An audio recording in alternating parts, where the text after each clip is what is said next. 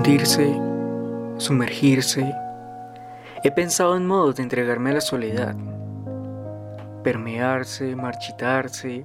En cada rincón encuentro opciones, doblegarse, pensarse. La soledad vive, vive más que uno mismo porque se alimenta de todos los espacios del pensamiento. Recriminarse, martirizarse. Yo vivo o tan solo soy huésped de una soledad arrolladora. Reducirse, encogerse. Estoy pensando en posibilidades para albergar la soledad. Esconderse, revisarse.